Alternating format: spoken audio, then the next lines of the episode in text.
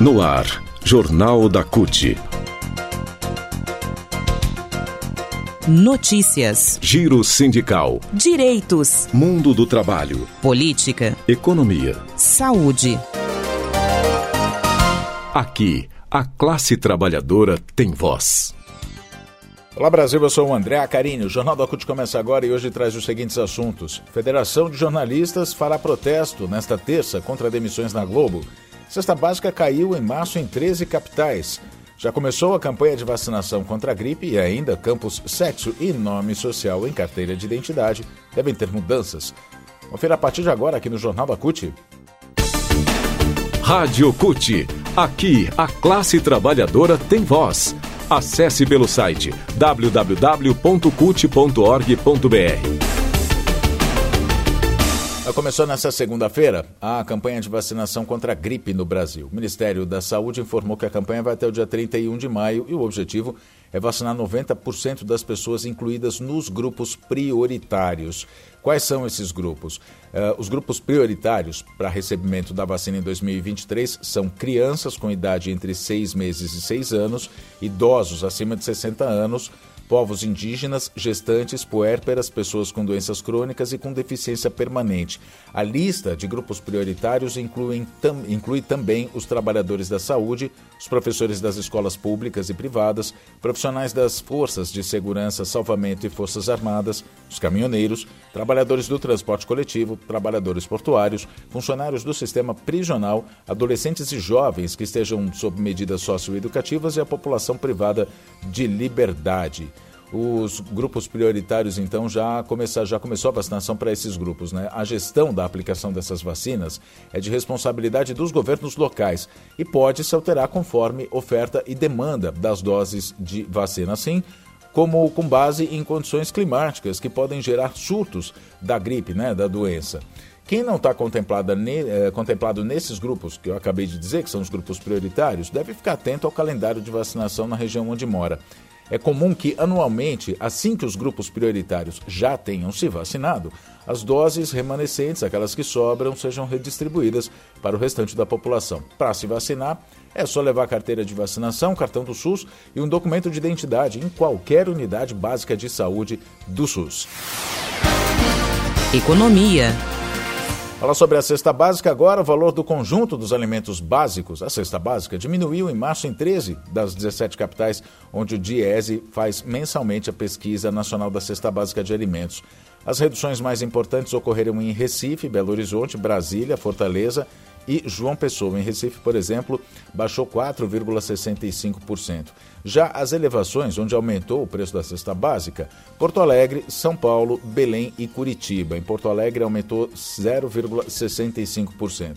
Nos três primeiros meses desse ano, o custo do conjunto de gêneros alimentícios básicos diminuiu em 11 cidades com destaque para as variações registradas em Belo Horizonte, que diminuiu 6%, Brasília, Vitória e Vitória. Já as elevações mais importantes ocorreram em Natal, aumentou 5,25%, e Aracaju, 4,8%.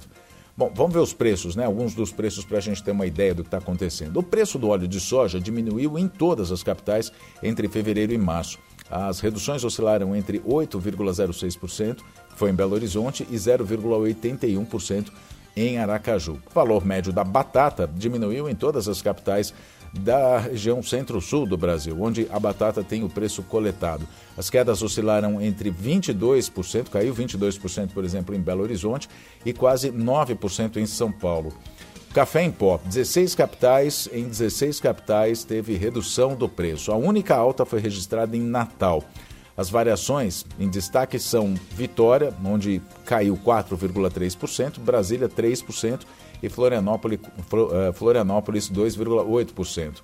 O valor do quilo da carne bovina de primeira diminuiu em 12 capitais, com destaque para as variações de Goiânia, onde caiu 3,2%, e Brasília, 2,38%.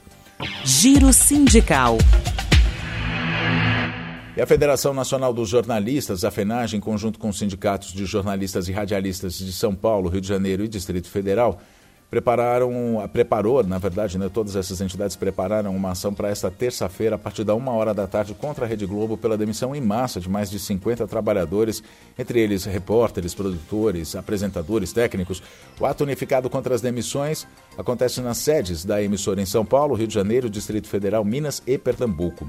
As entidades reivindicaram, via ofício, uma reunião em caráter urgente para tratar das demissões que começaram a acontecer nos diferentes estados onde a emissora da família Marinho está sediada. A Samira de Castro, que é presidenta da FENAGE, diz que a dispensa de profissionais com mais experiência e salários mais altos evidencia o descaso da Globo com a qualidade do jornalismo. Ela diz também que, pelo número de demissões, está caracterizada a demissão coletiva, o que obriga a empresa a negociar com os sindicatos das categorias dos jornalistas e radialistas, conforme decisão do Supremo Tribunal Federal. Bom, no dia 4 de abril, enquanto o Sindicato dos Jornalistas do município do Rio de Janeiro realizava uma assembleia da campanha salarial de rádio e TV, jornalistas foram surpreendidos com as demissões que atingiram diferentes editorias do jornalismo da Rede Globo. Aí o sindicato entrou com uma ação no Ministério Público do Trabalho porque a emissora demitiu em massa, de uma forma contundente, cruel e maldosa, ao tirar jornalistas da Assembleia no dia 4, diz a presidenta da FENAGE. Ao longo daquela tarde, mais desligamentos foram confirmados, incluindo as praças de Pernambuco e Minas Gerais. Nas primeiras horas da quarta-feira, dia 5 de abril, as demissões continuaram a ocorrer em São Paulo e em outras, uh, em outras praças também, né? não só em São Paulo, mas em outras cidades também. A diretora da FENAGE, Virginia Berriel, ela diz que é preciso que a empresa faça algum tipo de compensação para esses trabalhadores, uh, mas também que pare de demitir. Ela Conta que em reuniões com o departamento de RH da Globo, o Sindicato do Rio de Janeiro foi informado de que seriam demissões pontuais e seriam feitas novas contratações. Virginia acrescentou ainda que a Globo teve uma prática antissindical ao coagir os trabalhadores a saírem da Assembleia para serem demitidos e outros que ficaram sem condições emocionais em participar por, ser, por ver os companheiros sendo de, de, demitidos. Numa reunião realizada com profissionais da emissora, o Sindicato dos Jornalistas de São Paulo salientou que a posição da entidade é a luta contra qualquer demissão, com a categoria resistindo coletivamente a esse verdadeiro desmonte da profissão. E fica evidente também a posição etarista da empresa, de acordo com o sindicato. Né? A demissão sumária aconteceu em, com profissionais que tinham décadas de experiência, portanto, pessoas mais velhas. Diante disso, as entidades que representam jornalistas e radialistas planejaram as ações conjuntas para barrar as demissões, além de abrir um canal de comunicação com a Rede Globo. Notícias. E vem aí mudanças nos campos nome e social e sexo da carteira de identidade nacional, documento padronizado que pretende substituir outras formas de identificação dos brasileiros, como o famoso RG, que é emitido por secretarias estaduais. Por meio de uma resolução publicada no Diário Oficial da União na segunda-feira, ontem, a Câmara Executiva Federal de Identificação do Cidadão criou um grupo de trabalho composto por representantes de cinco ministérios, além da Receita Federal e do Conselho Nacional dos Diretores de Órgãos de Identificação. O objetivo é propor alterações nas atuais regras que foram estabelecidas em fevereiro do ano passado, durante o governo de Jair Bolsonaro. Em novembro, a Procuradoria Federal dos Direitos do Cidadão, órgão do Ministério Público Federal, emitiu uma nota técnica com críticas ao decreto que estabeleceu as regras atuais. O texto prevê, por exemplo, a inclusão do nome de registro ao lado do nome campo social, do campo nome social. Para a Procuradoria, a previsão para a inclusão do nome de registro nessa carteira de identidade nacional não apenas configura flagrante violação do direito à autoidentificação da pessoa trans, como invalida a sua própria necessidade de uso, além de abrir um perigoso precedente para a exposição vexatória de um nome que não representa a pessoa que se deseja identificar. O órgão afirmou também que a exigência da inclusão do sexo biológico, além de não conter qualquer necessidade administrativa ou burocrática que justifique isso, estimula violações dos direitos humanos das pessoas que apresentam um sexo registral diferente da sua entidade e expressão de gênero. Uma minuta para alterar as disposições sobre os campos sexo e nome social na carteira de identidade nacional deve ser apresentada em no máximo 60 dias, conforme o decreto publicado nesta segunda-feira. Essas informações são da Agência Brasil. E assim a gente termina essa edição do Jornal da CUT. Muito obrigado pela sua companhia. Nós nos falamos na próxima edição. Até lá.